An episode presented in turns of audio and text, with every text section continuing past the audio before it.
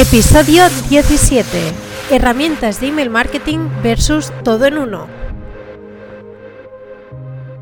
Bienvenidas y bienvenidos a un nuevo episodio del podcast El Camino Automático. El podcast de esta semana vamos a hablar algo que me ha ido surgiendo en, redes sociales y que me ha hecho pensar muchísimo porque estoy preparando un curso en el que vais a saber de aquí muy poco porque en breve ya lo lanzaré en el que vamos a hacer, eh, bueno, es un curso sobre iniciación de automatización de marketing y en el que también eh, explico las varias posibilidades que tenemos para automatizar y implementar para nuestro proyecto digital. Y es por eso que también eh, he tenido que también plantearme que es mejor utilizar una herramienta de email marketing como puede ser MailChimp, que de hecho, de MailChimp yo estoy enamoradísima, me parece una herramienta súper potente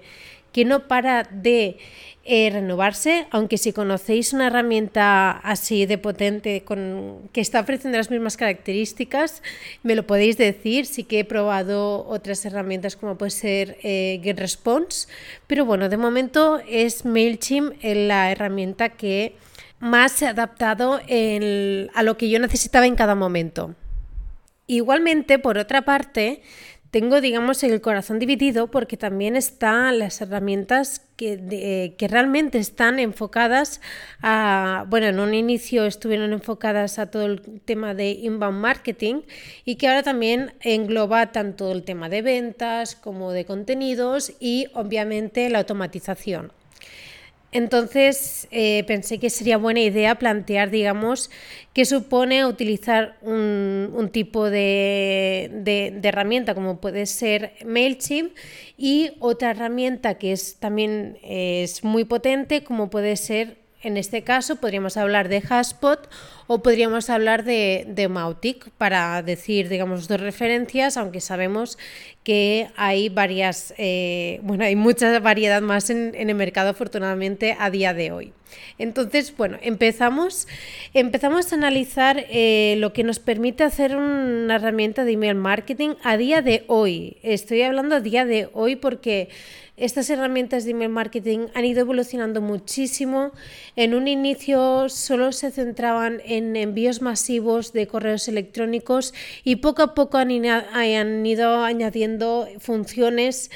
que nos ayudan a, los eh, marqueteros o a los que tenemos un proyecto digital ir eh, definiendo un poco el mensaje para cada usuario de manera muy segmentada, muy personalizada e incluso también nos permite integrarlo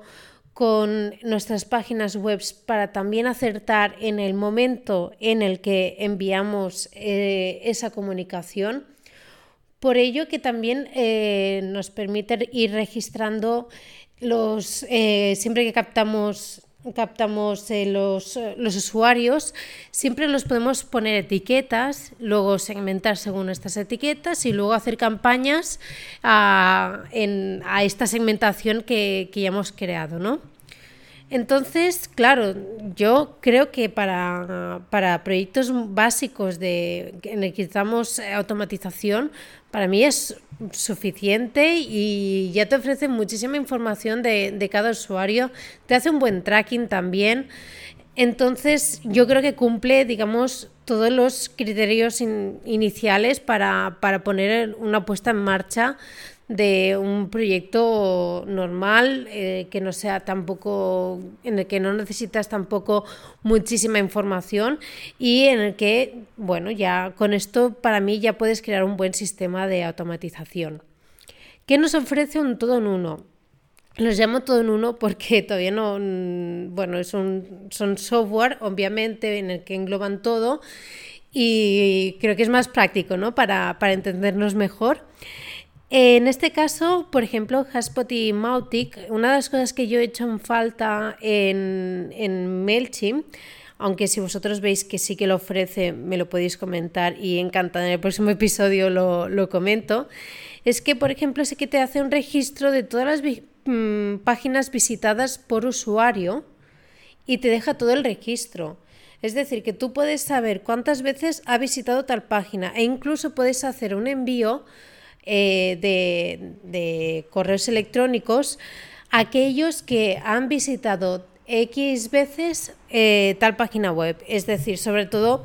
estamos hablando para mí las páginas web que son las que pueden crear más oportunidades de venta que pueden ser, por ejemplo, las de precio, las de contacto. Esas dos páginas, por ejemplo, sí que para mí es interesante tenerlas en cuenta, ver qué usuarios han visitado esas páginas y con qué, eh, cuántas veces para quizás eh, enviarles un mensaje bastante, bastante, bastante claro, de acabar de aclarar sus dudas y, em, bueno, digamos, a cerrar esa oportunidad de venta. Eh, además, también te permite coordinar de manera muy fácil. No digo que las herramientas de email marketing no, no, se pueda hacer, pero sí que digo que estas herramientas es muy fácil porque lo haces todo dentro de la misma plataforma. Es decir, que no tienes que ir haciendo integraciones, no tienes que eh, preocuparte de si está bien integrado el comportamiento de los usuarios en tu página web con lo que tú vas registrando en tu herramienta de, en este caso, de, email marketing. Bueno, en definitiva, digamos que esos serían los dos bloques, ¿no? Que, y la conclusión que, que yo saco es que email marketing eh, te puede dar las funciones necesarias para implementar una automatización de marketing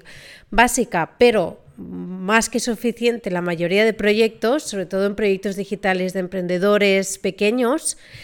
y que eh, yo ya me iría a un todo en uno si ya estamos hablando de empresas ya medianas, grandes, en las que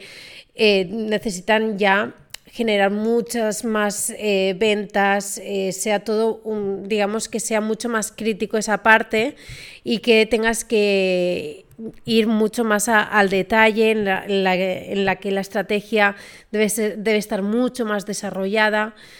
y que pueda dedicar mucho más recursos. Obviamente, en temas de precios no, es comparable. Como he dicho siempre, Haspot es para mí la mejor herramienta de estos temas a nivel de actualización de sus contenidos. También es una empresa referente en el sector,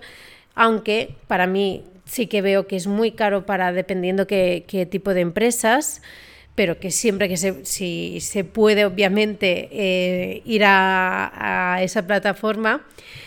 Y también estamos hablando de que las herramientas de email marketing son mucho más baratas que, que, esta, que estas de todo en uno.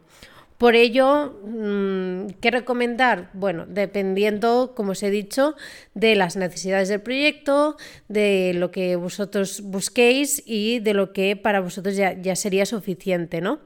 Así que es muy importante siempre tener en cuenta qué es lo que necesitas y a partir de ahí ver qué opciones hay en el mercado. No empezar al revés, a mirar un montón de opciones y luego, bueno, esta quizás se adapta mejor yo nunca haría eso porque realmente te puedes volver loca loco buscando con todas las cosas que hay actualmente, que si buscando reviews, vas mirando opiniones, vas comparando. Yo creo que primero es tener muy, muy, muy, muy claro qué es lo que necesitas, con qué ya puedes, eh, ya puedes trabajar y a partir de ahí mirar qué opciones existen en el mercado. Y hasta aquí el episodio de hoy. Eh, me gustaría hacer un especial llamamiento a todos los que escucháis mi podcast para que me sigáis en, Instagram, ya que también ofrezco una parte más personal mía, yo creo que más, más personal y más directa que la que ofrezco en otra, la otra red social que más utilizo, que es LinkedIn. Así que si me queréis seguir, como siempre, arroba gisela.bravoc, luego siempre, por supuesto, por LinkedIn a Gisela, Gisela Bravo Canales, por correo electrónico gisela y como siempre espero vuestras sugerencias y desearos, bueno, finalmente desearos un genial, una genial semana y nos escuchamos en el próximo podcast.